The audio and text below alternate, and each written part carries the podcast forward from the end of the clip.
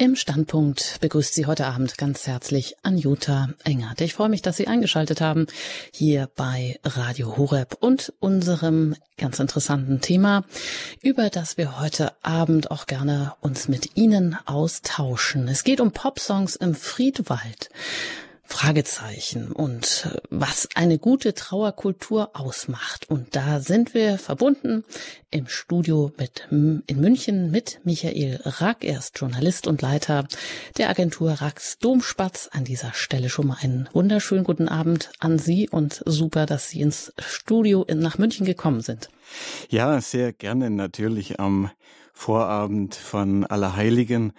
Wir machen ja sozusagen ein Kontrastprogramm zu Halloween äh, heute und äh, ich freue mich sehr, äh, hier zu sein und begrüße auch herzlich unsere Hörerinnen und Hörer.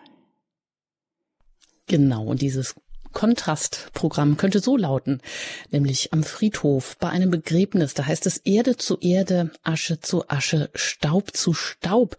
Mit dieser liturgischen Formel streut ja der Priester dreimal ein wenig Erde auf den Sarg, das hat sich ja schon jeder fast miterlebt, oder eben auch auf die Urne.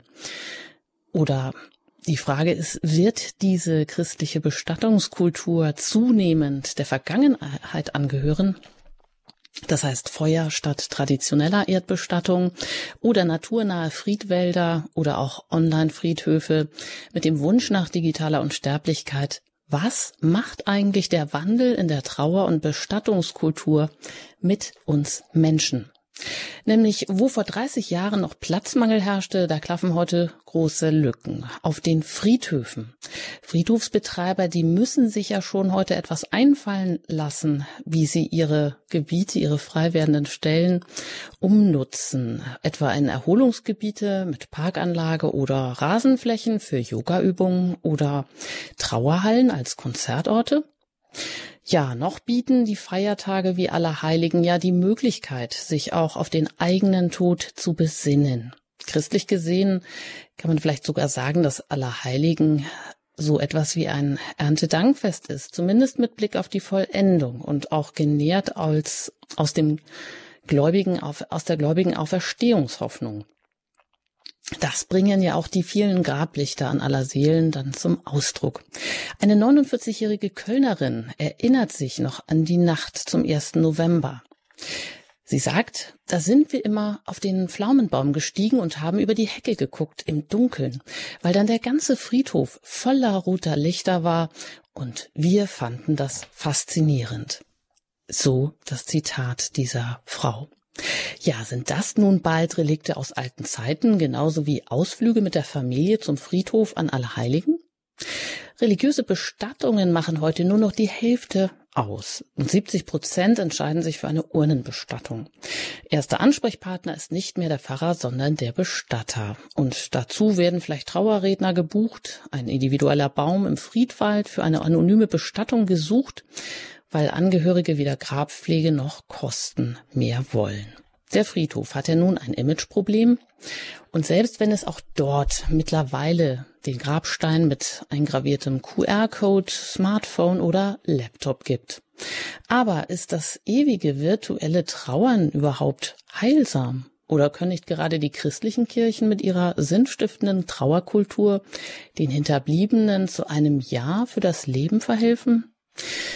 Ja, wir haben so einige Fragen und erstmal muss man so ein bisschen umreißen, worum es überhaupt geht und was heute auch alles so los ist, Herr Rack.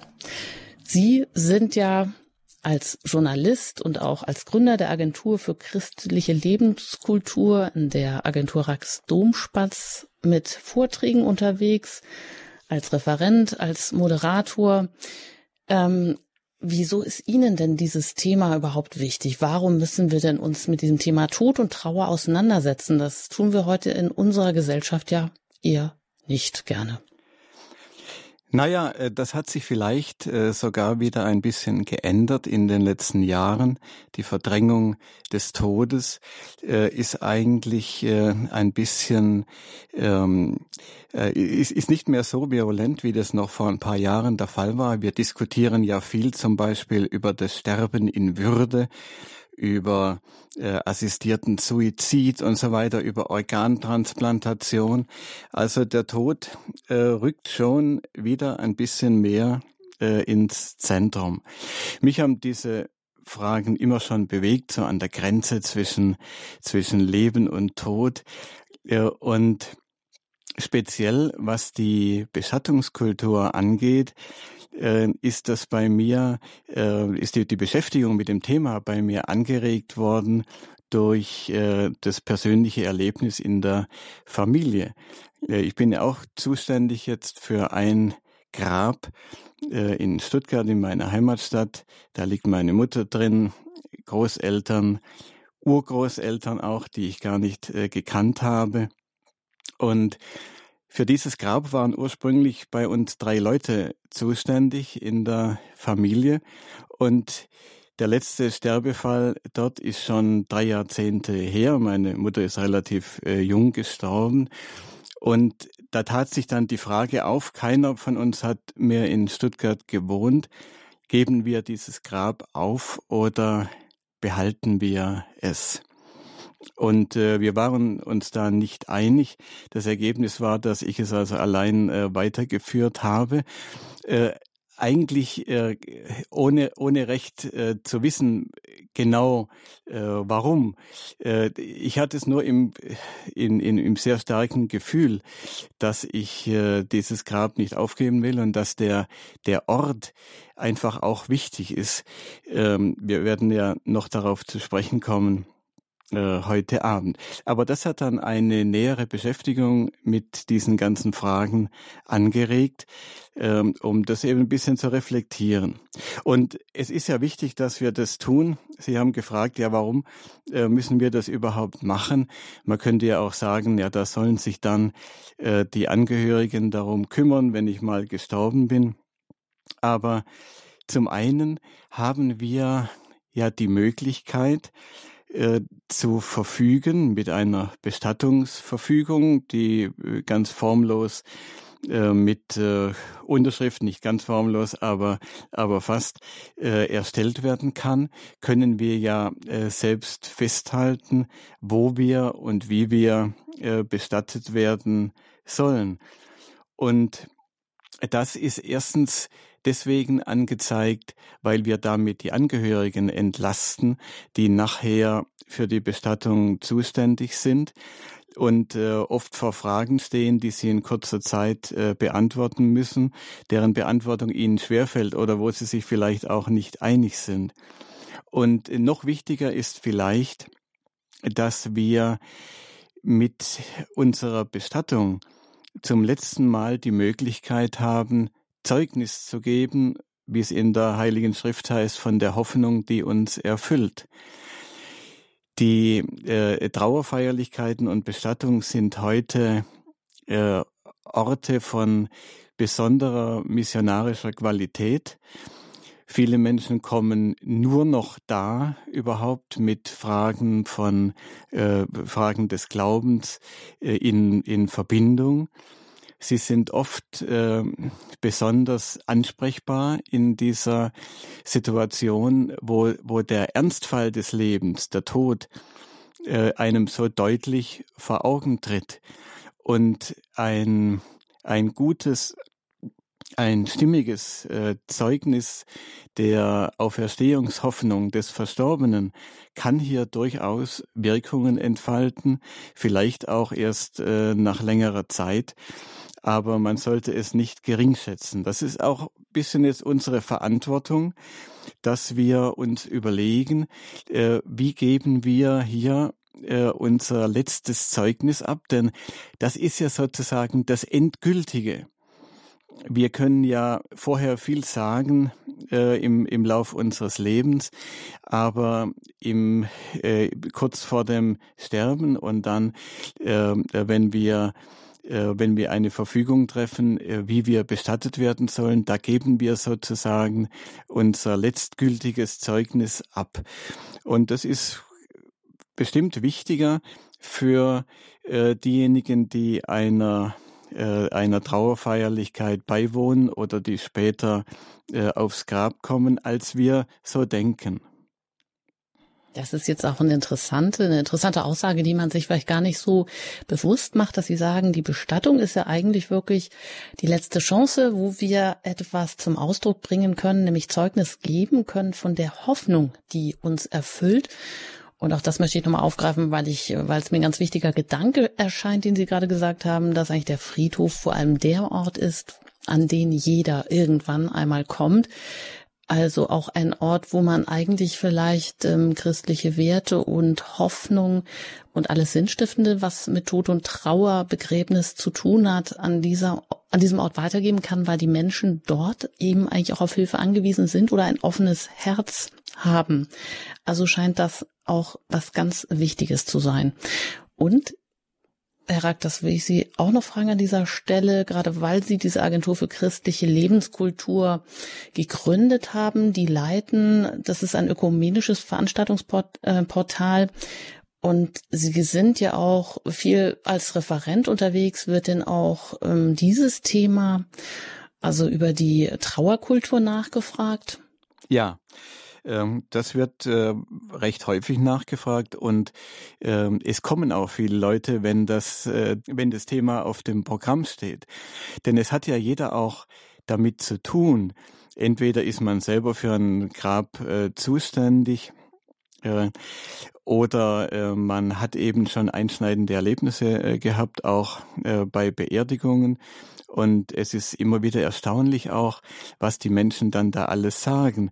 Äh, ich mache diesen Vortrag sehr gerne, weil äh, viele äh, melden sich dann hinterher zu Wort und wie wahrscheinlich heute Abend auch und steuern eigene Erlebnisse bei. Zum Beispiel öfters auch jetzt in letzter Zeit, wenn jemand dabei war bei einer bei einer ja, Beerdigung, kann man kann man kaum sagen. Also bei einer dieser sogenannten naturnahen äh, Bestattungen, äh, wenn jemand in, in ein, unter einen Baum äh, gelegt wird oder unter den Rasen, zum Teil dann ohne Kennzeichnung überhaupt. Und sie berichten dann, äh, was das für sie für ein Schockerlebnis äh, gewesen ist. Und äh, da merkt man dann auch, es gibt zwar heute viele Möglichkeiten, viele neue Möglichkeiten auch, und es sind auch nicht alle schlecht, aber es sind eben auch nicht alle gut. Äh, denn wir Menschen haben doch ziemlich äh, ähnliche Bedürfnisse, was, äh, was Trauerverarbeitung äh, angeht. Und äh, es ist ja eines äh, ganz interessant.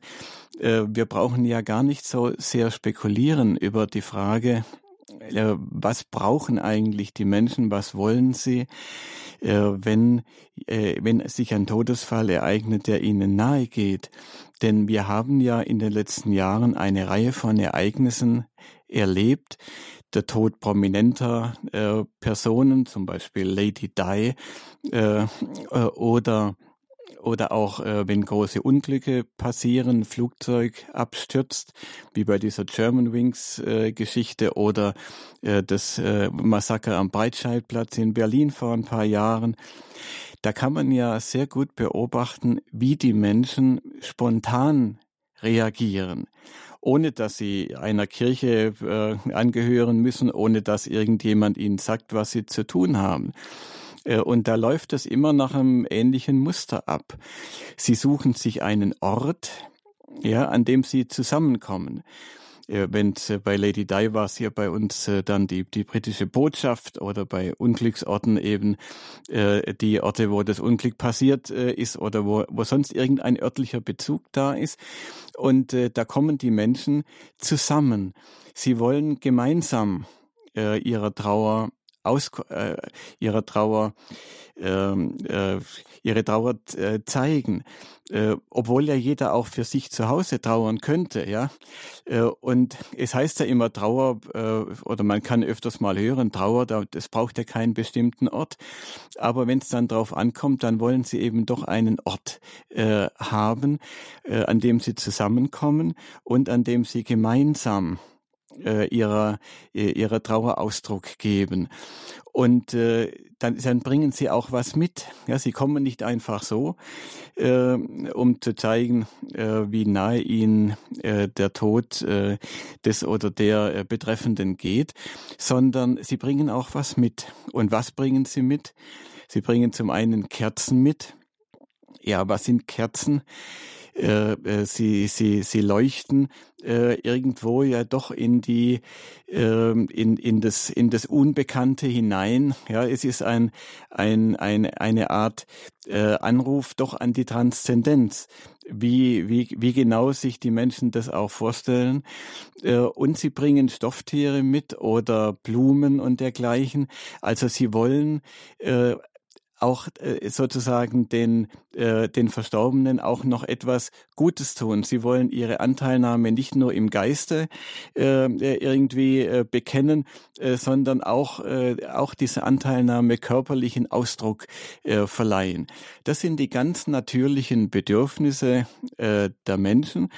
Und genau diese Bedürfnisse sind in der Jahrtausende alten, äh, äh, vor allem katholischen äh, Bestattungskultur ja in ganz hervorragender Weise kultiviert und, und bereits aufgenommen worden. Und natürlich entwickelt sich so etwas auch immer wieder weiter und es kommt immer wieder eine neue Facette hinzu und darf auch. Aber nicht alles, was dazu kommt, und was sich eben heute an, an neuen Möglichkeiten ergeben hat, ist wirklich äh, auch dem Menschen äh, zuträglich äh, und heilsam. Mhm. Das sagt Michael Rack, Journalist und Leiter der Agentur Racks Domspatz für eine christliche Lebenskultur hier bei Radio Horeb im Standpunkt. Und da sprechen wir heute über Popsongs im Friedwald, was eine gute Trauerkultur ausmacht.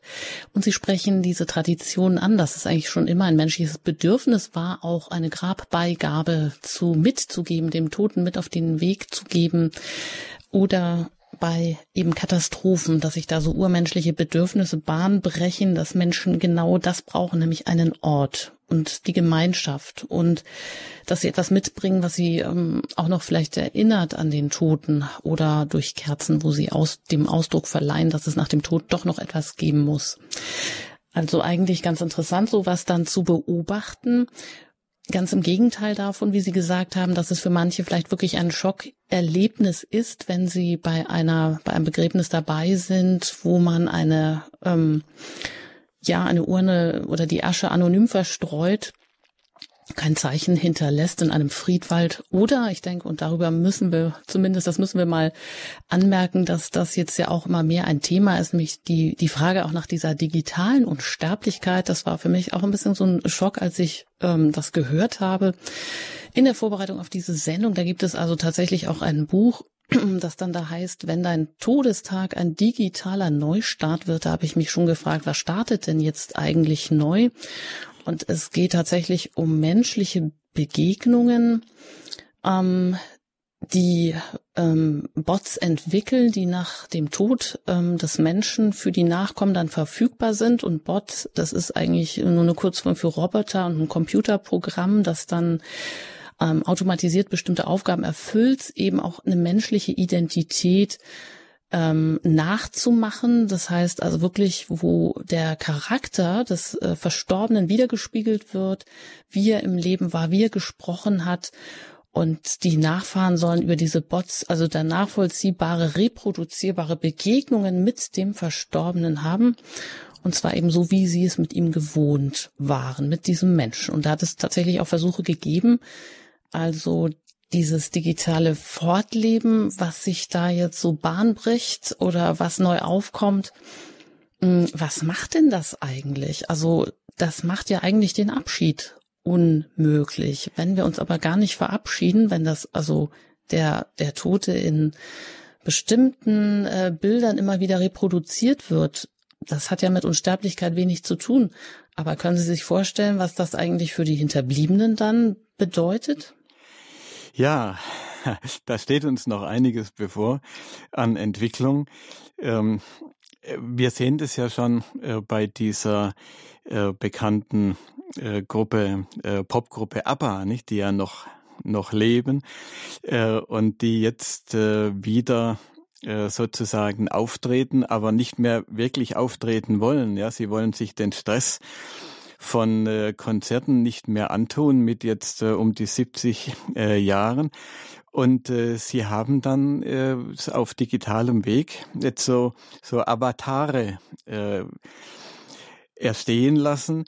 Äh, und äh, man, man wird jetzt äh, von ihnen Konzerte besuchen können, wo es so aussieht, als, als seien diese Personen auf der Bühne. Und äh, sie bewegen sich so, wie sie sich im Leben auch bewegt haben. Sie mussten da dafür äh, einiges machen, sind also äh, verdrahtet worden. Äh, ich kann es jetzt nur, nur sehr laienhaft äh, ausdrücken, aber sie mussten sich eben äh, natürlich bewegen. Das ist alles vom Computer aufgezeichnet worden. Und die Computer sind dann heute in der Lage, äh, menschliche äh, Bewegungen und das Aussehen so zu, zu reproduzieren, dass man denkt, die sind also wirklich immer noch äh, immer noch jung und und äh, auf der Bühne. Ja, äh, also da kommt einiges auf uns zu äh, digital. Äh, es gibt auch schon äh, in, in Köln hat es ein, ein Steinmetz gemacht. Der hat es geschafft, einen QR-Code äh, auf den Grabstein zu gravieren.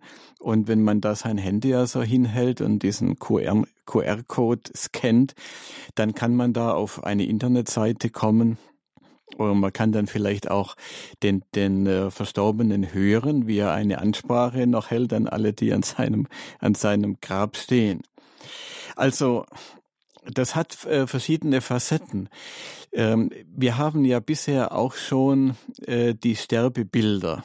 Das ist so eine, eine Urform äh, dessen, dass man so Grunddaten des Verstorbenen äh, weitergeben will. Ein Foto, äh, von wann bis wann er gelebt hat und wo und vielleicht der Hinweis auf äh, ein, zwei äh, hervorstechende Charakterzüge und auf die Gefühle, die also mit seinem Ableben bei den Hinterbliebenen besonders äh, verbunden sind. Und das kann man natürlich weiterentwickeln mit den heutigen digitalen Möglichkeiten äh, und kann tatsächlich auch für, für einen Verstorbenen eine Seite im Internet äh, anlegen, wo noch ganz viel mehr äh, aus seinem Leben äh, verzeichnet ist äh, für, für alle, die das interessiert. Die Frage ist, wie sinnvoll ist das? Und äh, man muss da eben auch eine, eine Balance halten, äh, denke ich, zwischen dem Anliegen, den, dem guten Anliegen, den Verstorbenen äh, nicht sozusagen in der Masse untergehen zu lassen, sondern ihm äh, ein, ein Gesicht zu geben, auch, auch wenn er, auch wenn er verstorben ist. Und äh, dem, dem, ander, dem Extrem, äh, dass man versucht, ihn sozusagen künstlich am Leben zu halten. Denn das wäre dann auch wieder eine Verdrängung äh, des Todes, äh, eine, eine Lebenssimulation. Das verhindert tatsächlich die, die Trauerarbeit, denke ich, massiv. Äh, es behindert sie massiv. Es, es, es hat ja immer zwei zwei Seiten, wenn wenn Entschuldigung, genau, da gab es nämlich auch dieses Beispiel von einer Frau, die wo ein Kind, das ihr Kind früh verstorben war und die eine virtuelle Brille dann sich aufgesetzt hat und immer wieder sozusagen äh, Szenen, wo das Kind noch gesund und glücklich war, äh, reproduziert hat und wo dann einfach Psychologen auch festgestellt haben, das führt aber in eine pathologisches Trauern, weil dieser Abschied unmöglich gemacht wird und dass dieser Abschied sei eben die Voraussetzung für gelungene Trauerarbeit. Ja. Und ich denke, das ist ja wichtig zu wissen. Wir müssen uns mit diesen diesen Formen ja auch auseinandersetzen. Ja, ja. Also. Und es ist ja nicht alles schlecht. Also äh, wenn, wenn, wenn wir mal harmlosere Dinge uns anschauen, äh, es, es, es stirbt jemand, der an, an vielen Orten vielleicht über den, über, über den ganzen deutschen Sprachraum oder noch weiter verteilt äh, Menschen hat, die ihn gekannt haben und denen er etwas bedeutet hat. Und äh, man legt dann eine Seite an, im Internet, wo man sozusagen ein, ein Kondolenzbuch ähm, auflegt und wo äh, Menschen, die äh, ihre Trauer bekunden wollen und die auch den anderen, die den Betreffenden gekannt haben, äh, mitteilen wollen, was, was sie jetzt bewegt, äh, was vielleicht der Verstorbene oder die Verstorbene äh, Gutes getan hat. Äh, dann bietet es eine, eine sehr schöne Möglichkeit. Und warum soll man nicht dann auch äh, da eine, eine Kerze anzünden, virtuell? Das äh, gibt's ja schon, schon länger, äh, diese Möglichkeit, äh, um damit erst einmal eine, für, für viele, die das auch interessiert und mit denen man dann auch eine, eine virtuelle Gemeinschaft bildet, äh, um, um hier zum Ausdruck zu bringen, was, was einen bewegt. Das stärkt auch die Gemeinschaft und es ist eine Möglichkeit, gerade wenn man eben nicht an einer Trauerfeier auch teilnehmen kann. Aber man sollte dann auch, denke ich, solche Seiten wieder vom Netz nehmen ja nach einer nach einer gewissen also mit äh, einem Verfallsdatum versehen ja, und nicht dass die Gedenkstätte für immer lassen. natürlich nicht dass es dass es dann für ewig äh, da irgendwo dann eine geisterhafte Existenz im im Netz äh, hat. Man sollte übrigens auch und kann ja auch für seine Profile die man auf Facebook oder in solchen sozialen Netzwerken hat da kann man ja auch Bevollmächtigte ernennen. Ich habe da auch schon bei Facebook einen meiner Vettern eingesetzt äh, der da auch ist äh, als Bevollmächtigten, die dann äh, die Möglichkeit haben, das Profil zu löschen, weil das ist gar nicht so einfach, wenn jemand gestorben ist, dass man dann äh, das Profil löscht. Und da, das sind nochmal ganz neue Probleme, nämlich bei 8000 Facebook-Nutzern, die täglich sterben, habe ich gelesen. Ja. ja, was passiert mit den Profilen nach dem Tod? Ihm entweder in den Gedenkzustand versetzen, aber das ist wieder eine Frage der, wer darf das tun? Ja, ja, genau. Sagen, Genau, und dann, und dann, äh, dann hat man Geisterprofile. Also, wenn jemand stirbt, das hat immer zwei Seiten. Zum einen das Andenken bewahren, zum anderen ihn aber auch sterben lassen. Ja, das sind die, die beiden Pole, zwischen denen sich das Gedenken bewegen sollte. Und das ist eben gerade in der christlichen äh, Trauerkultur sehr gut äh, ausgewogen. Und äh, auch zum Beispiel äh, durch die Existenz eben von solchen Orten wie Friedhöfen, äh, die heute zum Teil so angegriffen werden. Ähm, es ist eben zum Beispiel auch nicht tunlich, dass man äh, die, die Asche, wenn man also den Verstorbenen hat verbrennen lassen, dann bei sich zu Hause irgendwo aufbewahrt und ins Regal stellt und dergleichen, so dass also eine, eine sehr starke Nähe vorhanden ist es ist doch viel angemessener, äh, hier so einen Ort zu haben, den man äh, besuchen kann, äh, der aber nicht erdrückend im eigenen Leben präsent ist. Und es ist richtig, wenn man, wenn man einzelne Gegenstände auch aufbewahrt, die erinnern an den verstorbenen Fotos, auch vielleicht auch sprachliche Zeugnisse, wenn sie vorhanden sind, oder den einen oder anderen Film aufbewahrt, sorgfältig äh, ausgewähltes, was eben auch äh, vielleicht an die Nachkommen weitergegeben werden kann, um so ein bisschen eine Ahnung äh, von dem zu geben, was den Verstorbenen ausgemacht hat. Aber man kann nicht äh, das gesamte Leben von äh, Verstorbenen archivieren. Das kann nur Gott äh, und ihm sollte man das überlassen. Äh, und dann auch, äh, man darf dann ja auch darauf hoffen, dass wir im äh, Jenseits auch unsere äh, verstorbenen Vorfahren und äh, Freunde und so weiter wieder treffen und noch viel mehr erfahren dann, äh, was uns vielleicht staunen macht, auch über ihr Leben und auch über unser Leben von ihnen dann äh, erfahren. Äh, das können wir alles dann noch im Jenseits machen. Wir haben ja zunächst einmal die Aufgabe, selber zu leben ja, und unser Leben zu gestalten. Durchaus. Unseren Tod und die Bestattung, das ist natürlich auch unser Thema hier. Entschuldigung, wenn ich Sie da kurz unterbreche, aber um das zu einem Abschluss noch zu bringen, die Digitalisierung, digitale Unsterblichkeit. Sie haben es ja jetzt gerade auch gesagt, Sie sagen, das Netz bietet auch neue Formen der Vergemeinschaftung. Es gibt sehr viele Online-Friedhöfe, auch Online-Grabstätten. Da gibt es unendlich viele Seiten und Anbieter, die auch regelrecht genutzt werden. Da abschließend an Sie vielleicht nochmal die Frage, wenn sich aber jetzt der Ort des Trauerns vom Friedhof ins Netz verschiebt, aber im Netz sind es ja genauso Online-Friedhöfe, der an dem Begriff ändert sich ja nichts. Sind denn nun diese Online-Grabstätten eine zeitgemäße Form für Angehörige, sich da eben, wie Sie auch sagen, mittels Fotos virtuell über einen Verstorbenen auszutauschen oder wo ist da auch eben eine Grenze? Ja, also kurzfristig äh, denke ich ja.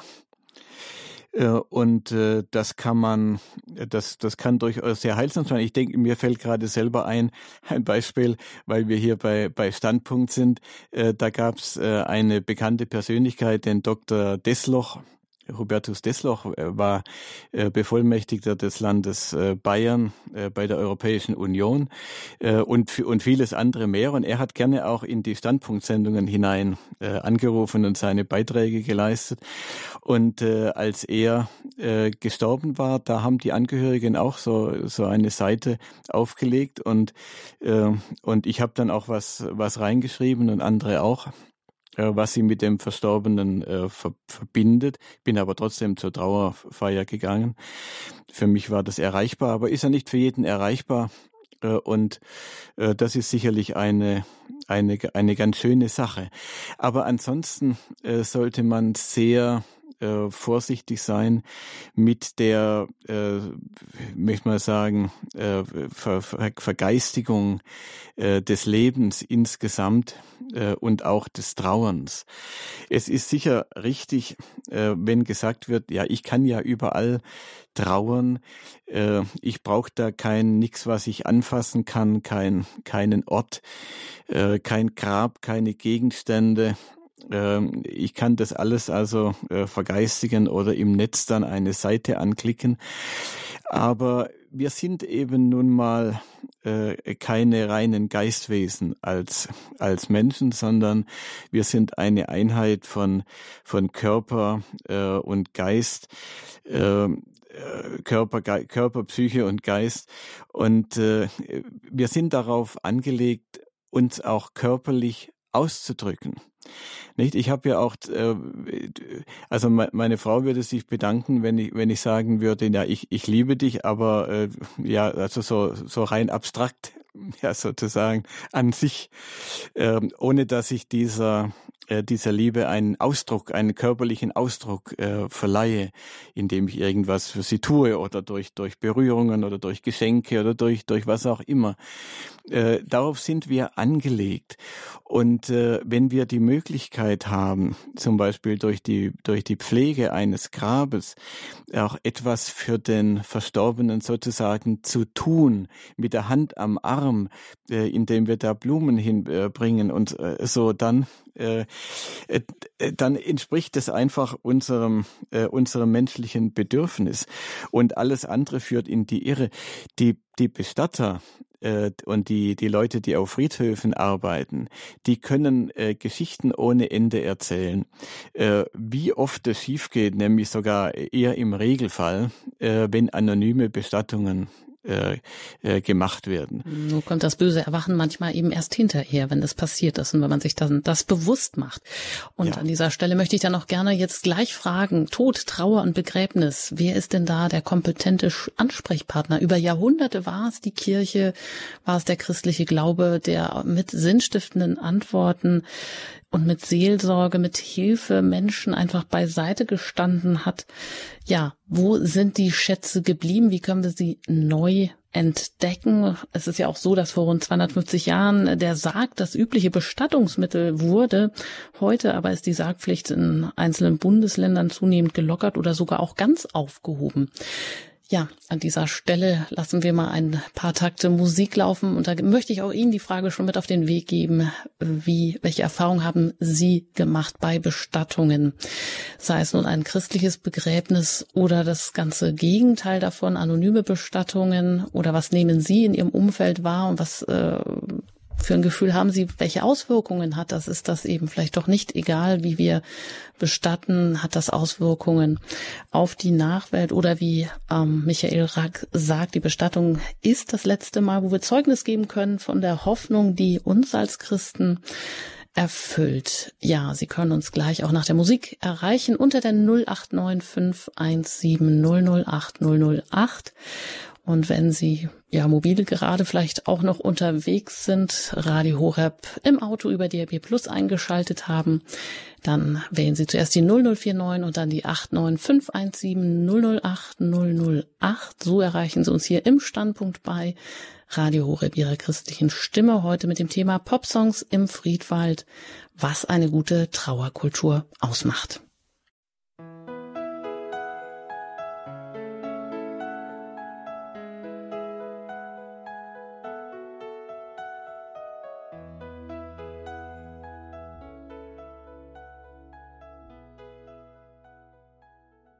Sie haben eingeschaltet bei Radio Horeb im Standpunkt.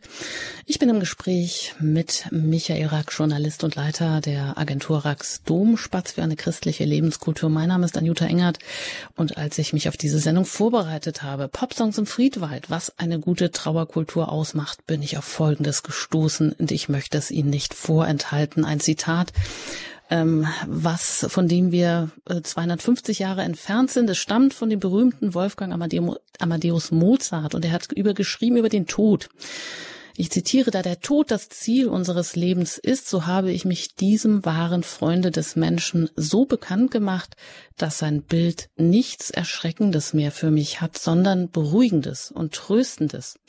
Und ich danke meinem Gott, dass er mir das Glück gegönnt hat, ihn also den Tod als Schlüssel zu unserer wahren Glückseligkeit kennenzulernen. Ich lege mich nie zu Bette, ohne zu bedenken, dass ich vielleicht den anderen Tag nicht mehr sein werde. Und es wird doch kein Mensch sagen können, dass ich im Umgang mürrisch und traurig wäre. Für diese Glückseligkeit danke ich alle Tage meinem Schöpfer. Ja, da gehen einem, geht einem vielleicht das Herz auf, wenn man so etwas liest und denkt, oh, da steht eine ganze Kultur, eine Haltung dahinter, obwohl der Autor Wolfgang Amadeus Mozart nicht mal unbedingt ein Christ war. Vielleicht können wir gleich noch darüber ins Gespräch kommen oder das auch so ein bisschen als Sprungbrett, als Vorlage nehmen für die Schätze, die sich in der christlichen Trauerkultur verstecken. Vorab hat uns aber noch Herrn Lung aus Schwenningen erreicht und ihr möchte ich jetzt hier auch die Möglichkeit geben, sich zu Wort zu melden. Guten Abend. Guten Abend. Ich habe eine Anliegen. Ich weiß nicht, nicht ob das bekannt ist und diskutiert wird. Aber ich halte diese Sterbekultur für ein Anzeichen einer, eines Neuheitentums, dass die äh, christliche Kultur immer mehr zurückgedrängt wird und anstelle kommt eigentlich anonyme Beerdigungen, wo einmal eigentlich äh, das Sterben nicht mehr gewürdigt ist, dass man das Sterben eigentlich nicht mehr als äh, Abschied nehmen eigentlich sieht, sondern dass es eine Flucht in die Anonymität ist. Wenn man den Gott, wenn man Gott verleugnet eigentlich, äh, dann äh, geschieht ein ziemlicher Einbruch in unsere Kultur. Und das ist meiner Ansicht nach für zu wenig bedacht. Hm. Danke, Herr Lung. Wir geben das einfach mal weiter an Herrn Rack. Ja, Herr Lung, natürlich. Äh, zum Teil äh, ist es so. Ist einfach äh, eine, eine Folge der Entchristlichung oder wie Sie sagen, äh, eines Neuheidentums. Aber ich würde äh, meinen, es ist vielleicht nicht gar nicht so schlimm, wie es auf den ersten Blick äh, aussieht. Äh, es ist vielleicht mehr auch eine Art Verwirrung, äh, die, die entstanden ist. Eine Verwirrung heute durch die ja, diese, die, dieses sehr starke Hervortreten einer, einer Natur, einer, einer, einer gewollten äh, äh Nähe zur, zur Natur, die man aber gar nicht richtig äh, versteht. Äh, ich bin nicht sicher, ob die meisten Menschen, wenn sie, äh, wenn sie sagen, die Asche soll äh, verstreut werden oder ich will unterm Baum äh, begraben werden oder meine Angehörigen sollen da hin, ob sie damit ein Bekenntnis äh, gegen Gott zum Ausdruck bringen wollen Äh, das mag äh, zum Teil der Fall zu sein, aber, äh, aber wahrscheinlich nicht immer, sondern oft ist es wohl nur eine Art Naturromantik. freilich irregeleitete Naturromantik, die dann auch zu dem Missverständnis führt, dass der Mensch eben in so einen ewigen Kreislauf der Natur eingeht, dass die sterbliche Hülle geht zwar in diesen, äh, in diesen Kreislauf der Natur ein, aber natürlich nicht, äh, nicht der Mensch an sich. Aber ich will Ihnen etwas Positives, warum, ich das Ganze nicht, äh, nicht ganz so negativ sehe. Ähm, der Bestatterverband führt jedes Jahr eine Umfrage unter den, unter den Friedhofsverwaltungen durch äh, oder, oder bei den, bei den Bestattern durch, ähm, welche Musik wird denn gewünscht am Grab? Und da gibt's interessante äh, Veränderungen äh, im Lauf der letzten Jahre, die äh, gerade in den, in den allerletzten Jahren äh, sehr, sehr positiv sind. Äh, nachdem eine Zeit lang äh, seichte Popsongs da äh, groß in Mode waren, äh, auf Platz eins der, der Wünsche am, am Grab, und da spreche ich jetzt nicht von katholischen Friedhöfen, sondern von Friedhöfen insgesamt, äh, steht das Ave Maria von Schubert. Das war vor ein paar Jahren äh, noch, noch nicht der Fall. Äh, auf Platz zwei, das ist auch sehr interessant, äh, ein, äh, ja, mag man sagen, modernes Lied von Andreas Gabalier. Einmal sehen wir uns wieder. Und dieser, also er singt es auf Österreichisch, aber da kann ich es nicht so gut äh, den Dialekt äh, nach, äh, nachahmen. Äh, und Gabalier ist also ein, ein bekennender Katholik, äh, dessen dessen äh, Vater und Schwester, glaube ich, durch Selbstmord aus dem, aus dem Leben äh, geschieden sind und der sich sehr viel Gedanken gemacht hat und da ein ganz wunderbares Lied gemacht hat, das äh, die äh, christliche Auferstehungshoffnung in Reinkultur äh, zum, zum Ausdruck bringt. Das ist heute also das am zweitmeisten gewünschte Lied. Dann kommt eins von, von Bach äh, und dann kommt Helene Fischer. Aber auch Helene Fischer äh, äh, singt ein Lied, äh, in, in dem letztlich zum Ausdruck äh, kommt, dass man doch äh, auf das Wiedersehen äh, hofft. Und wenn man sich so die ersten zehn Lieder anschaut, die so gewünscht werden, egal ob das moderne Lieder sind oder traditionelle, dann äh, überwiegt doch ganz stark äh, das, was wir am Grab zum Ausdruck bringen wollen, nämlich die Hoffnung auf das äh, Wiedersehen in der, in der Ewigkeit. Und zwar, und zwar als die Menschen, die wir sind, also mit der gleichen äh, Individualität, äh, die, die wir jetzt haben.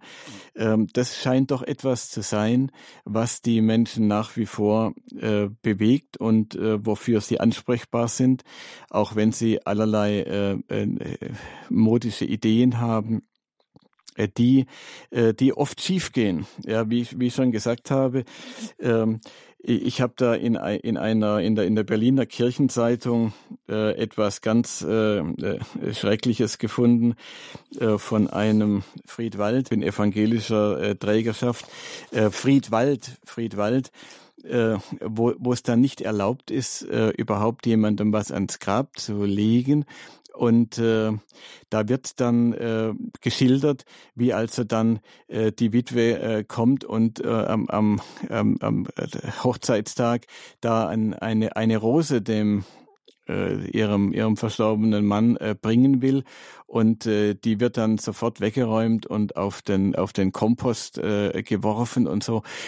Das ist richtig herzzerreißend. Und viele, viele, die, die eine anonyme Bestattung verfügt haben, weil sie im Moment gedacht haben, das sei eine gute Idee, äh, weil sie, weil sie eh nicht, äh, äh, weil sie eh nicht denken, dass es äh, noch eine Rolle spielt, äh, was da nach dem, nach dem Tod passiert. Die kommen nachher und fragen, ob man nicht den Verstorbenen wieder ausgraben kann und ihm eine würdige Begräbnisstätte äh, geben, weil sie eben doch den Ort brauchen. Und da geschieht wirklich Herzzerreißendes auf den, auf den Friedhöfen. Also mhm. das sollte man sich dreimal überlegen. Und viele überlegen es eben einfach nicht, ja, sondern machen es, weil es jetzt gerade Mode ist oder weil sie gehört haben äh, davon oder weil sie sich auch nicht vorstellen können, wie viele Menschen äh, mit dem verstorbenen Angehörigen verbunden waren. Ja. Mhm. Jetzt und, wartet noch eine Hörerin, bevor wir jetzt noch ja. alle Themen ansprechen, ähm, die sicher auch alle wichtig sind. Aber eine Grundfrage wäre natürlich auch die, wenn dieser Glaube gar nicht mehr da ist, nach die, die, dass das Leben nach dem Tod weitergeht, dann muss man sich auch fragen, wie die Kirche darauf reagieren kann oder sollte. Aber vorab erstmal eine Hörerin, Frau Ammel aus München, darf ich hier begrüßen in der Sendung. Guten Abend. Schönen guten Abend. Ja, ich habe es mit großen Schrecken gehört, dass es diesen QR-Code geben soll. Ich gehe nämlich sehr viel. Ich wohne in der Nähe vom Friedhof und in München ist es ja ziemlich laut und es ist für mich so ein Ort der Stille und ich kenne da schon so viele Gräber. Ich bleibe bei denen stehen, ich sage da ein Gebet und das ist einfach die Erholung. Und wenn ich mir jetzt vorstelle, dass da so QR-Codes sind und die Leute hören sich dann da Vorträge an von Verstorbenen und so, also das finde ich so entsetzlich, so schlimm. Also ich hoffe nur, dass das nicht kommt. Mhm.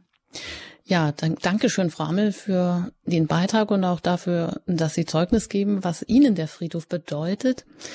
Jetzt ist sicherlich auch die Frage, wie man das in dieser ähm, diese Kultur neu beleben kann, wie man die Schätze vielleicht des christlichen Glaubens auch gerade in dieser Trauerkultur wieder neu entdecken kann, Herr Rack. Und ähm, muss die Kirche jetzt irgendwie auf geänderte Bedürfnisse eingehen, weil zumindest für viele der Friedhof ein Imageproblem hat oder die Hälfte sind nur noch religiöse Bestattungen. Sie sagen, viele wissen vielleicht gar nicht, was sie entscheiden oder bereuen das dann nachher.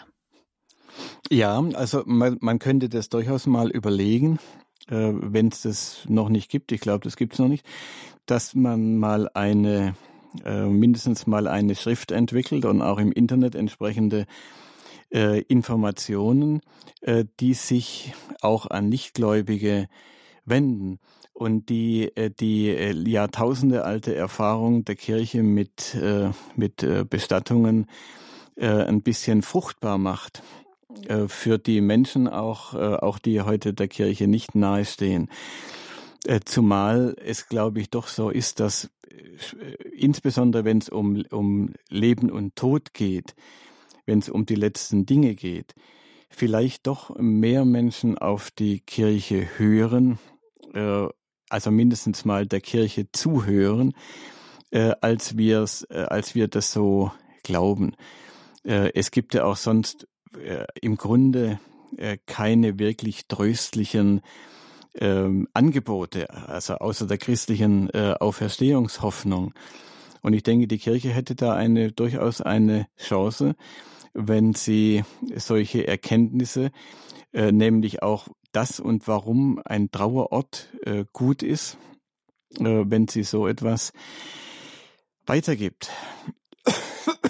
Aber mhm. sie, sie muss eben diese Kultur dann auch selbst leben.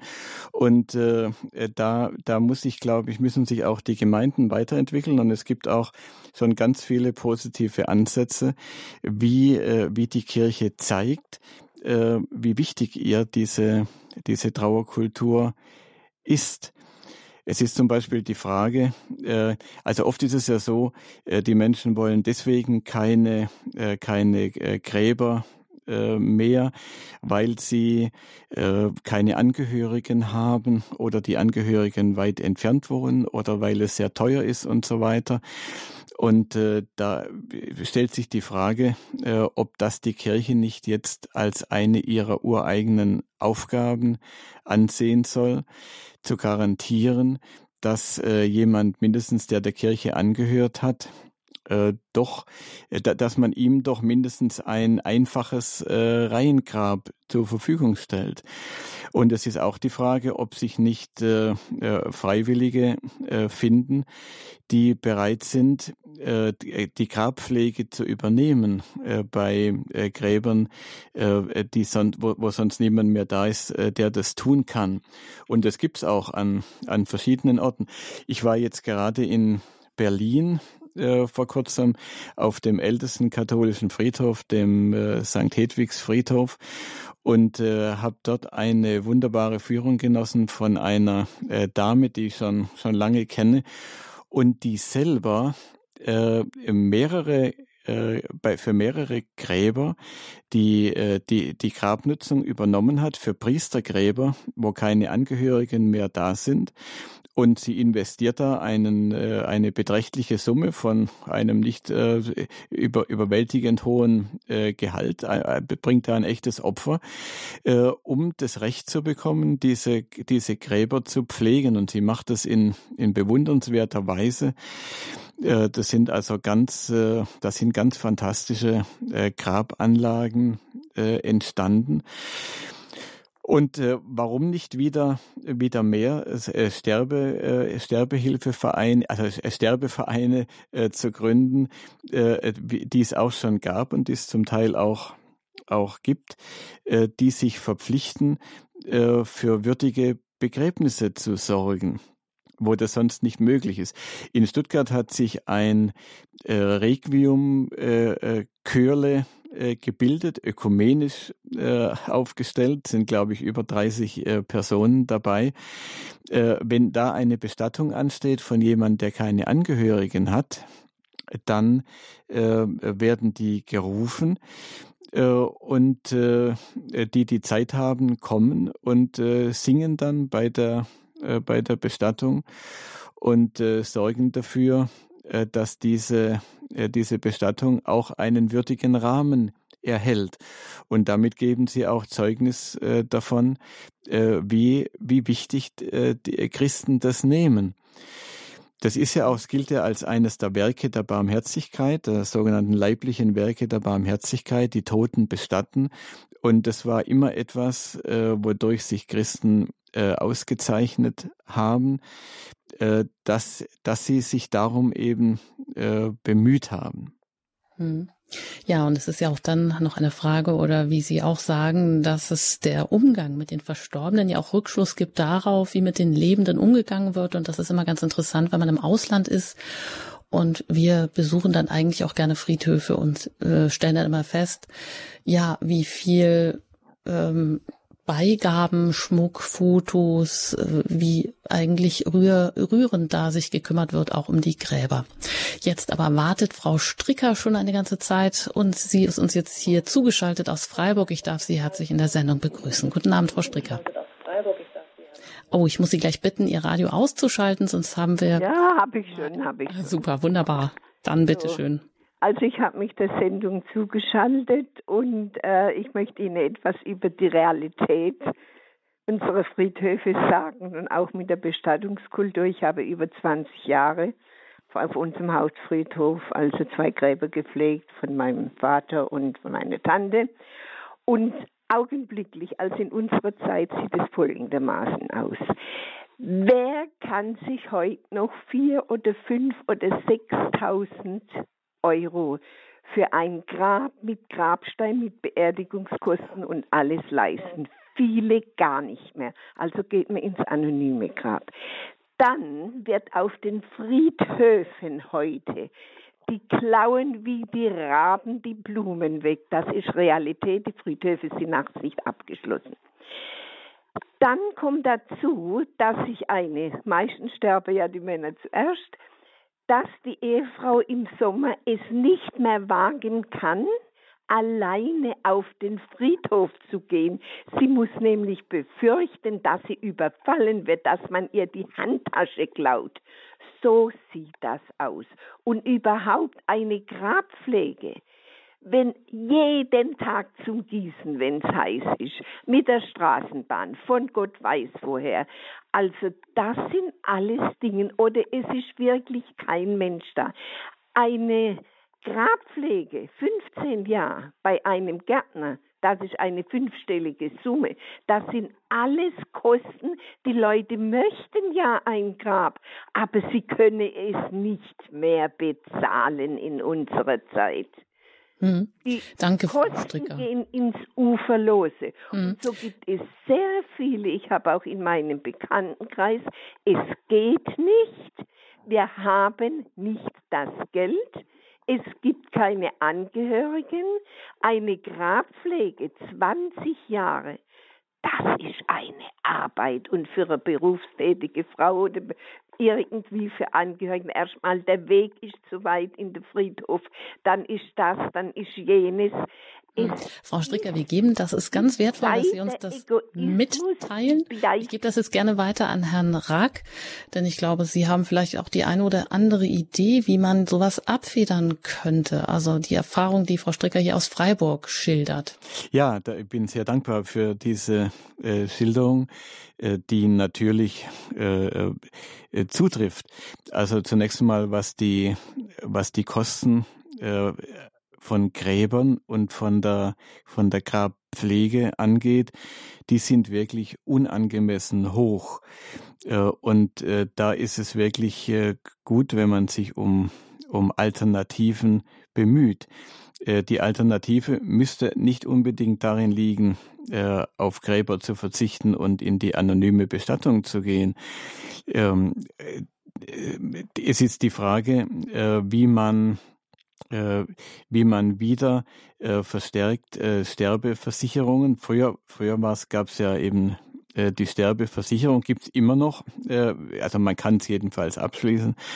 Aber äh, diesem Gedanken muss man wieder näher treten und dann ist es vor allem eben gerade in der, äh, was die Kirche angeht, äh, würde ich sagen, eine Aufgabe der Kirche, hier Alternativen zu entwickeln, äh, wie äh, eine, äh, eine Bestattung äh, schon äh, und auch dann die Grabpflege äh, günstiger äh, gemacht werden kann, äh, damit es eben für möglichst viele doch, äh, doch möglich ist. Äh, und mal zu schauen, äh, ob nicht dieses als ein neues Bedürfnis aufgegriffen werden kann, so wie man mit der Hospizbewegung äh, das äh, Bedürfnis aufgegriffen hat, äh, Menschen in ihrer letzten Lebensphase zu begleiten, äh, wo es oft die Angehörigen auch nicht können. Und da finden sich Gott sei Dank sehr viele Menschen, die das tun. Und vielleicht kann man Ähnliches auch äh, bei der Grabpflege äh, finden. Denn man müsste es aber dann zuerst als als, als wichtige Aufgabe eben auch erkennen. Äh, und ich, ich glaube, äh, gut gepflegte Friedhöfe, die haben, äh, die haben auch einen Zeugnischarakter, der nicht zu unterschätzen ist. Und man sollte sich auch mal wieder darin vertiefen, wie wichtig die Christen das zu allen Zeiten genommen haben für eine würdige Bestattung zu sorgen. Also wie kann man würdig mit nicht zu teuer äh, in, in Verbindung bringen. Da habe ich jetzt auch keine äh, Patentlösungen, äh, aber nur den, äh, die, die Bitte, dass sich da äh, viele Menschen Gedanken machen. Äh, was Sie gesagt haben, Frau Stricker, von wegen Diebstahl, da, da habe ich auch ein Schockerlebnis gehabt, da auf dem, auf dem Friedhof in Berlin, von dem ich gerade erzählt habe, älteste katholische Friedhof da hat äh, diese Dame, die mich da geführt hat, voller, voller Entsetzen geschaut auf die Friedhofskapelle, äh, dass da schon wieder äh, die, äh, die, die Dachrinne äh, äh, abmontiert war äh, und das Dach zum Teil abgedeckt äh, das sie schon wiederholt neu gedeckt haben. Äh, früher war das mal ein Kupferdach und äh, alles, was aus Kupfer ist, wird ja, wird ja geklaut, egal wo, nicht nur auf Friedhöfen. Äh, das ist es längst nicht mehr, äh, aber das wissen die Diebe noch nicht und decken immer neu äh, dann das Dach ab und die äh, und montieren also alles ab, was nicht nied- und nagelfest ist. Und offenbar werden also auch Blumen geklaut. Äh, ja, das ist eben unsere Zeit. Also wie man da Vorkehrungen treffen kann, äh, da bin ich also nicht sachverständig. aber ich denke, da, da müssen sich auch irgendwie ich hoffe, dass ich da Lösungen finde. Vielleicht hört uns noch jemand zu, der äh, in einem, an einem Friedhof arbeitet und der sagen kann, äh, was, da, was da gemacht wird. Hm, dann eigentlich sollte man doch denken, dass ein Friedhof auch ein Ort ist, äh, mit zumindest früher mit vielen Regeln und wo eigentlich auch man das Gefühl hat, da ist eigentlich immer jemand oder der nachts abgeschlossen wird. Das zum einen, ja, aber da sind wir wahrscheinlich alle eingeladen, für so eine würdige Begräbniskultur selber irgendwo auch ja, etwas mitzutun. Das ist natürlich in vielen Bereichen so, aber wenn es um die Kosten geht, und das ist ja wirklich auch ein, mm, ein Punkt, den man ansprechen muss, dann werden die in Zukunft ja eher steigen, weil ja immer mehr Leerflächen äh, da sind und eine Friedhofsverwaltung, die das Gebiet äh, verwaltet, entweder das umnutzt oder irgendwie auch kostendeckend arbeiten muss. Das heißt, es gibt weniger Gräber, dann werden die wenigen ja noch teurer. Also das ist ja ein weiteres Problem. Ja, gehen wir weiter nach Limburg und da wartet Frau Wolf, mit der ich jetzt hier verbunden bin. Herzlich willkommen in der Sendung im Standpunkt hier bei Radio Horeb. Ja, herzlichen Dank, dass ich sprechen darf. Ich habe eine ganz andere Idee und auch durchgeführt. Mein Mann ist vor drei Jahren verstorben. Es war einfach die Ansprache bei dem plötzlichen Tod, der zwar erwartet war über Jahre, aber dieses plötzliche, nicht mit jemandem sprechen können. Schnell äh, muss der Patient raus. Es muss schnell der Sarg herbeikommen. Es muss schnell alles geschehen. Der Priester war sogar im Haus und es war sogar eine Messe und keine Reaktion darauf, wie ich gewunken habe für letzte Ölung. Dann komme ich nach Hause, um den Sarg zu bestellen und auch wirklich mein Mann, ich hätte ihn so gerne berührt, ich durfte nicht an ihn ran. Draußen vor der Tür rief man, das muss geräumt werden. Hier neben wird ja heute Mittag gegessen. Und äh, die, ich kann die Frau sehr, sehr gut verstehen, die von den Kosten und dem Alleinsein, Friedhof und die schwierigen Wege. Ich habe Gott sei Dank, kann ich nur sagen, ein Tiefengrab. Wir möchten gerne, wir wollten gerne beide in einen Sarg kommen und das ist damit gewährleistet. Ich habe ein Rasengrab.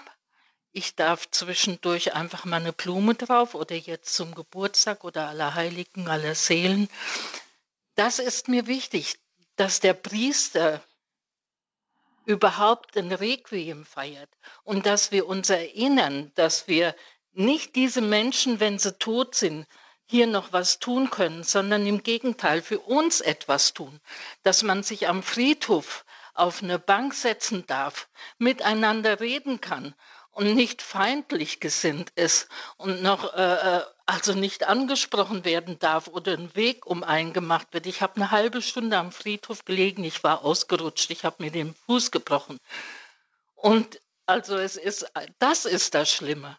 Und wenn, wenn der Priester Weihwasser und zwei Ministranten dabei hat und sagt, denen muss man Geld geben, mir müssen sie nichts bezahlen, also diese Art. Und dann laufen die mit dem Weihwasser weg, meine Geschwister, und ich hatte Behinderte dabei, die, die noch nicht mal Weihwasser segnen können. Und ich hatte gebeten Erde. Nein, es wurde Sand hingestellt.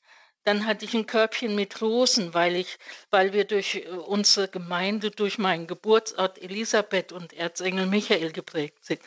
Die Rosen wurden drumherum gestreut. Wir wollten nur reingreifen und Erde haben und Weihwasser. Der Priester lief weg mit den Ministranten. Unsere Angehörigen, meine Angehörigen, wir konnten nicht selber segnen. Mhm. Und äh, das sind die Schmerzen. Und ich habe ein, ein Kruzifix gehabt mit dem, ich konnte nicht schreiben, Ruhe in Frieden, einfach so etwas, Schlaf, so nach dem Hauptsaal, du bist weg. Nein, ich habe wirklich kämpfen müssen, damit da drauf stand, auf dem Kreuz, in Gottes Hand. Ja, ich mhm. hätte es sonst nicht verkraftet. Ich hätte es oh, nicht verkraftet. Und ich könnte auch jetzt nicht das Grab pflegen.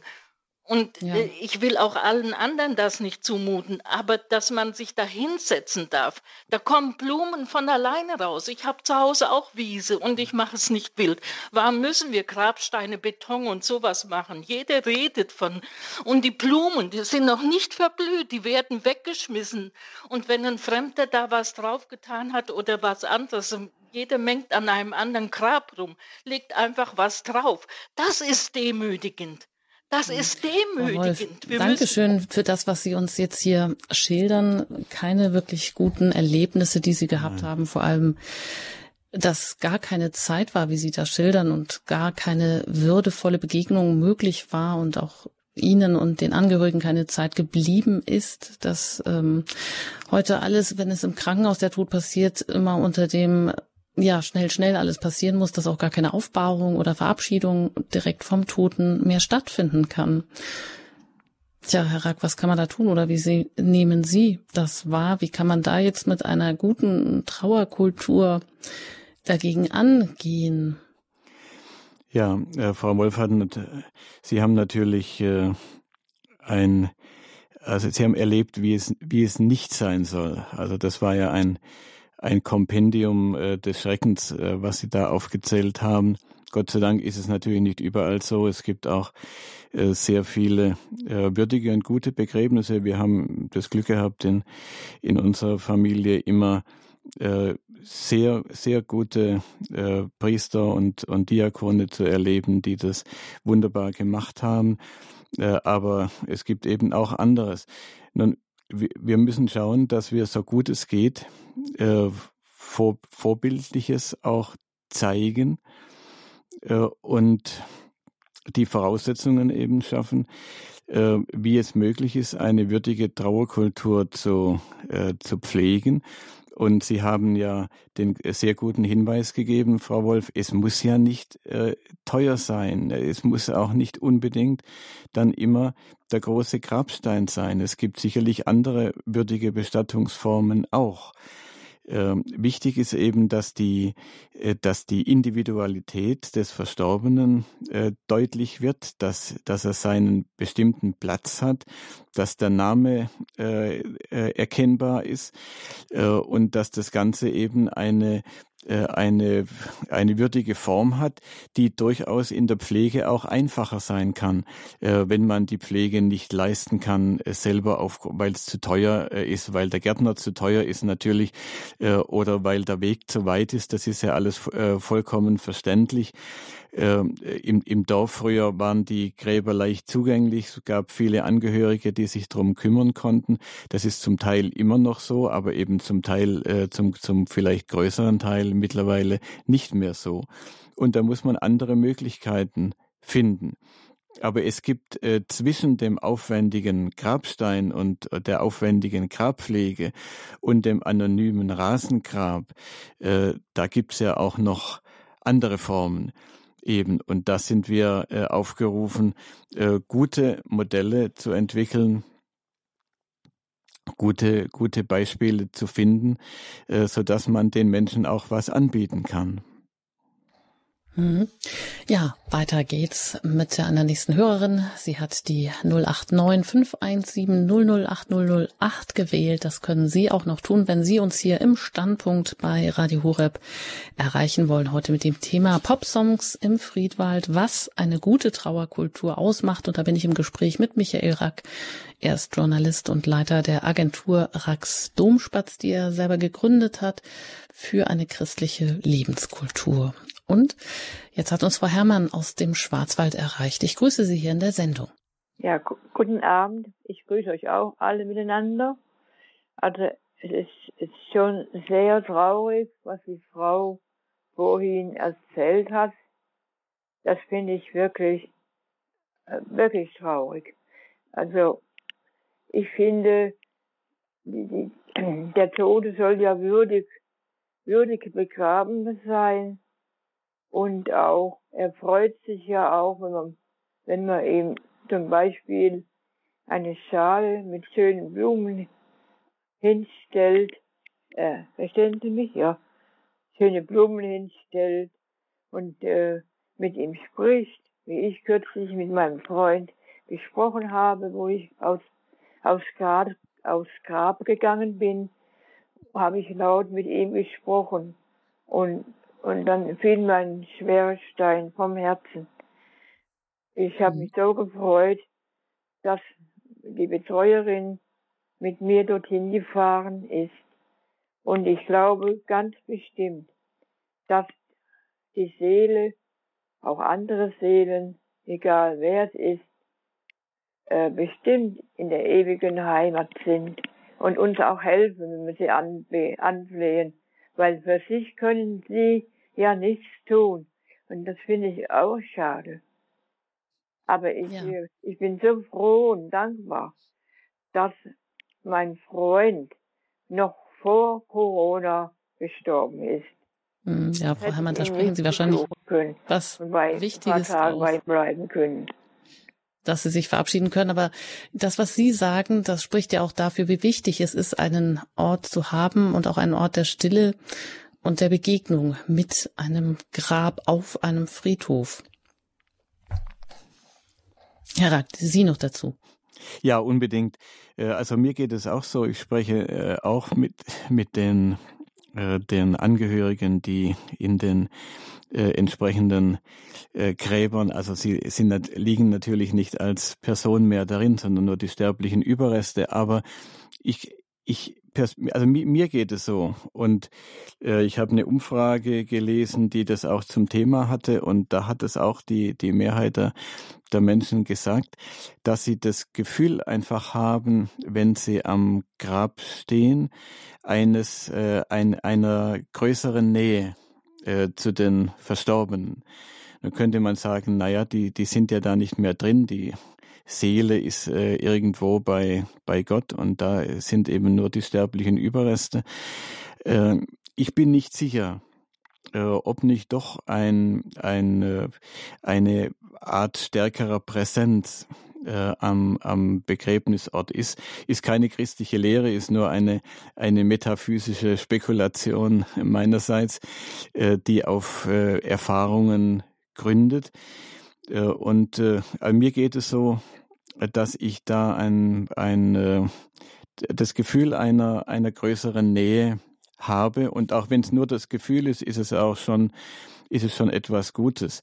Mir geht es so wie Frau Herrmann. Ich bin auch davon überzeugt, äh, dass die, diejenigen, die uns vorausgegangen sind, die Angehörigen, äh, das alles äh, mitkriegen und dass sie sich auch freuen, wenn man kommt zum Grab. Sie freuen sich sicherlich auch über anderes, was wir tun. Es muss ja nicht unbedingt am Grab sein, aber dass sie sich darüber auch äh, in, in besonderer Weise freuen und äh, dass es hilft auch, äh, die Beziehung zu, zu pflegen, also sagen wir mal auch noch nach dem Tod. Äh, wir gehen ja eh davon aus, dass wir unsere Verstorbenen wieder sehen und äh, manches, was man auf, auf Erden nicht mehr hat erledigen können, sozusagen. Manches, was noch äh, was noch vielleicht äh, vergeben werden musste, manches, was man versäumt hat.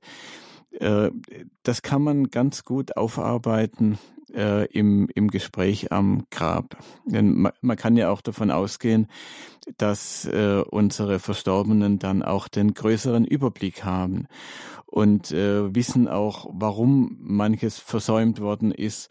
Und äh, also ich kann mit, äh, habe also größtes Vertrauen, wenn ich am, am Grab stehe äh, von äh, lieben Angehörigen, wenn ich mit ihnen spreche, dass das nicht umsonst ist und dass das äh, uns mhm. beiden dann jeweils hilft und, äh, und dass man damit die Beziehung auch ganz gut äh, pflegen kann, dass es für einen selber auch heilsam ist und dass es auch den Verstorbenen freut.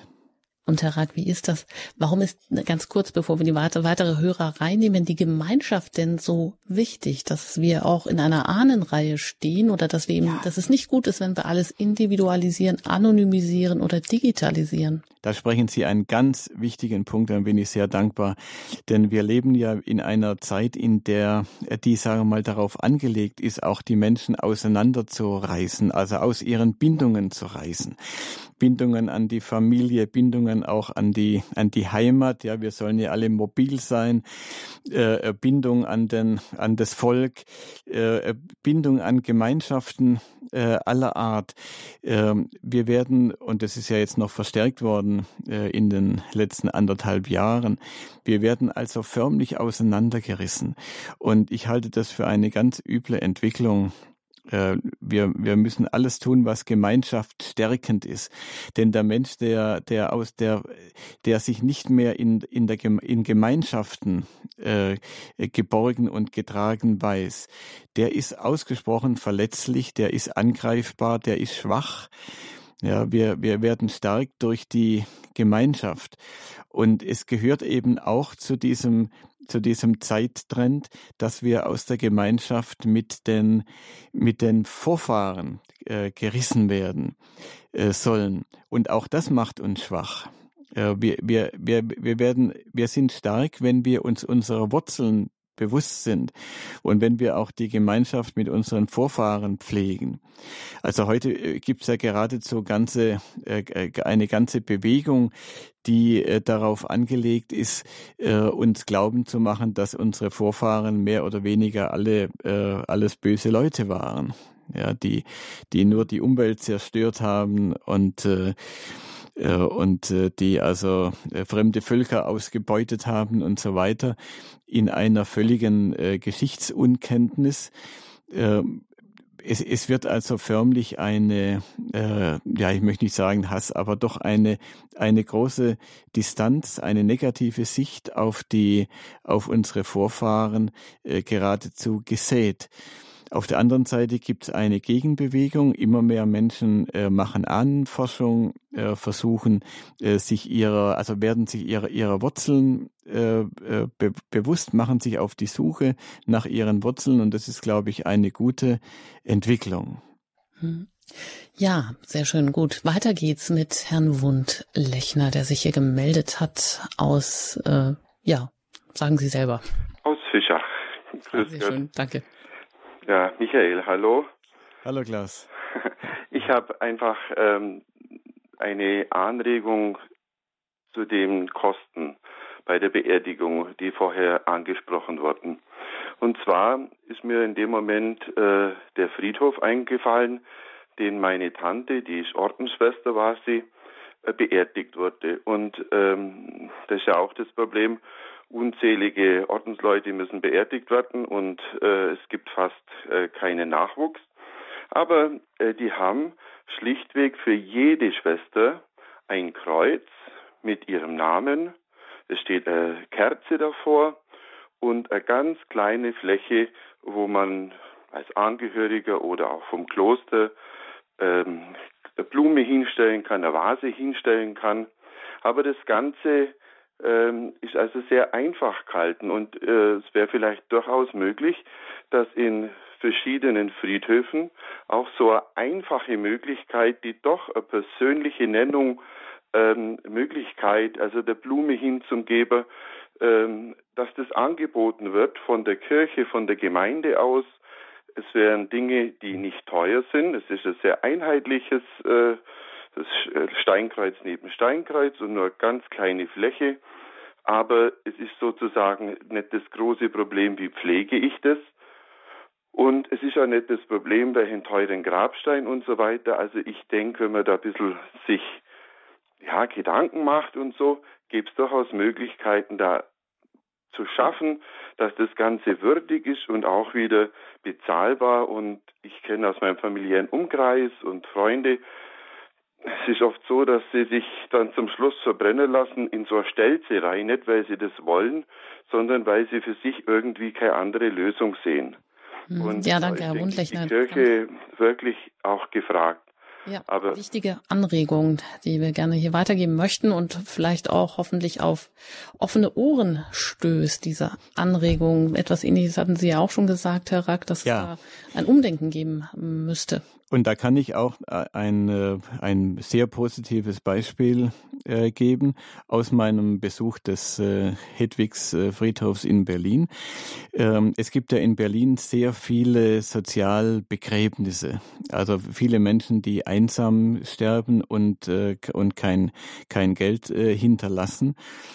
Und die Kirche übernimmt äh, sehr viele dieser Sozialbegräbnisse, auch wenn die Menschen gar nicht äh, der Kirche angehören.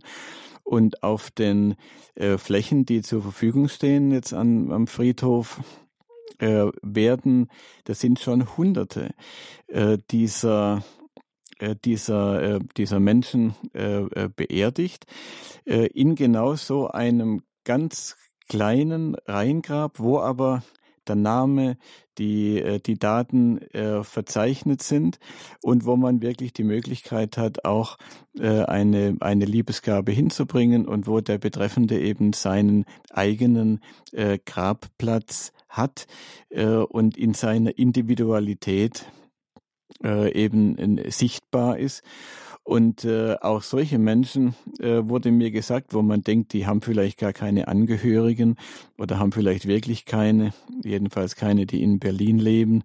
Das, da, äh, da kommen ja viele Menschen zusammen äh, aus unterschiedlichsten Gründen. Aber auch da äh, gibt es immer wieder äh, Besucher, die die, die dieses Grab dann suchen und die die da hingehen wollen, um äh, mit dem betreffenden äh, Zwiesprache zu halten. Man weiß das gar nicht. Also bei dem Grab, für das ich zuständig bin in in Stuttgart, da würde ich sagen oder hätte ich gesagt, wir haben da eigentlich da, da lebt eigentlich niemand mehr der einen Bezug hatte zu meiner Mutter und den Großeltern, die da äh, begraben sind. Alle, die sie gekannt haben, sind auch äh, gestorben. Ich wüsste also nicht, wer da einen besonderen Bezug zu dem Grab hat. Und doch immer wieder mal, wenn man hinkommt, äh, sind da Blumen da oder ein, ein, kleines Gesteck und niemand weiß, also meine Schwester und ich, äh, wir, wir, wissen nicht, äh, von wem das ist. Und da ist offenbar, äh, lebt auch noch jemand, der, der einen Bezug hat. Oft weiß man das ja selber auch gar nicht. Wenn ein Angehöriger stirbt, äh, mit wem der alles Verbindung hatte und wer, für, wen äh, dieser Verstorbene wichtig war der, der gerne äh, die Grabstätte aufsuchen will. Also was äh, Klaus Wundlechner gesagt hat, das ist natürlich äh, ein, ein, ein Weg, dass man sich das, die, die, die Ordensgräber, das gibt's ja auch, auch sonst oft, dass man sich die zum, zum Vorbild nimmt und sich sagt, das muss jetzt nicht immer diese äh, teure Grabstätte sein, Hauptsache, es ist eine individuelle Grabstätte. Äh, sie ist, sie ist würdig. Es ist auch, wenn es ein verstorbener Christ ist, ein christliches Zeichen da, ein Kreuz. Äh, und es ist die Möglichkeit da, vor diesem Grab zu verweilen und äh, eben mit dem Verstorbenen Zwiesprache zu halten und ihm äh, eine Art von, von Ehre zu erweisen. Äh, das ist schon gut, das ist schon ein, ein Zeugnis. Und wenn die Kirche dann sagt, wir übernehmen solche, bevor Menschen, die niemanden haben, äh, anonym begraben werden oder die Asche irgendwo äh, verstreut wird, äh, wir übernehmen das, wir sorgen für ein würdiges Begräbnis, das ist doch auch schon wieder ein, ein Zeichen, ein Zeugnis. Ja, danke. Und eine letzte Hörerin wartet auch hier noch. Frau Dobmeier aus Oberammergau darf ich noch begrüßen. In aller Kürze. Hören Sie uns? Ja, ich habe das jetzt alles mitgehört. Ich bin äh, 86 Jahre und alleinstehend, habe keine Familie, aber meine Schwester in der Nähe. Ich bin seit einem Jahr in Oberammergau, war 30 oder 40 Jahre schon bald in München. So, Jetzt hat sich hier vieles geändert. Ich habe als erstes die Bestattungsdenk äh, äh, aufgesucht, habe alles geregelt. Ich bin hier sehr christlich und sehr, ja, nicht nur katholisch, sondern ich bin sehr gläubig. Ich habe mit dem Pfarrer auch besprochen, ich möchte ein, ein Gottesdienst, wenn ich hier sterbe in Oberammergau, bin ich fast alleine. Ich will, nur meine Schwester ist hier. Aber jetzt geht es jetzt um die Bestattung. Ja, man muss etwa 3000 Euro für alles drumherum bezahlen. Wenn man jetzt so das, den Verlauf hört, also keine Erdbestattung mit Sarg, also kein Grab, sondern wirklich mit einer Urne. Und dieser Friedhof ist in Feilenbach in der Nähe von Oberammergau. Und das heißt der Blumenfriedhof für die Urnen. Und da möchte ich meine Asche in der Urne begraben haben. Ich mhm. glaube, wir beten nicht die Asche im Grab an, sondern jeder Mensch wird verwiesen. Wir beten wirklich für die unsterbliche Seele. Und Danke, Frau diese Dobmeier. Seele haben wir schon als Säugling im Mutterleib bekommen.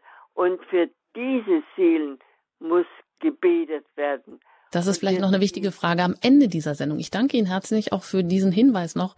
Ganz kurz, ähm, Herr Rack, warum ist denn die Erdbestattung, warum plädiert die Kirche doch eher für eine Erdbestattung und nicht für eine Verbrennung? Ja, also Frau Dobmeier hat natürlich äh, recht, dass wir nicht die Asche anbeten. Das wäre ja, wäre ja noch schöner. Äh, und äh, die, äh, es ist nicht so, dass dem Verstorbenen dann etwas äh, fehlen würde. Äh, äh, oder dass Gott ihn also nicht mehr mit, mit Leib und Seele äh, in den Himmel äh, aufnehmen äh, könnte, äh, wenn, wenn er verbrannt wird. Deswegen ist auch die Feuerbestattung nicht mehr, äh, nicht mehr verboten. Und äh, äh, die Kirche empfiehlt die Erdbestattung, äh, weil es einfach ein ein besseres Zeichen ist. Also zunächst einmal ist es natürlich äh, christliche Tradition, äh, auch von der, von der Beerdigung äh, Jesu her äh, schon gesehen. Äh, und in der, in der ganzen Geschichte, auch im ganzen Alten Testament, äh, wird Verbrennung immer als eine Strafe äh, angesehen. Äh, und äh, das war sozusagen auch äh, zeitweise eine, eine schlimme Verschärfung der Todesstrafe, wenn man äh, den äh, Hingerichteten äh, verbrannt hat und die Asche in alle Winde verstreut. Ein Zeichen dafür, der Betreffende soll sich sozusagen in nichts auflösen.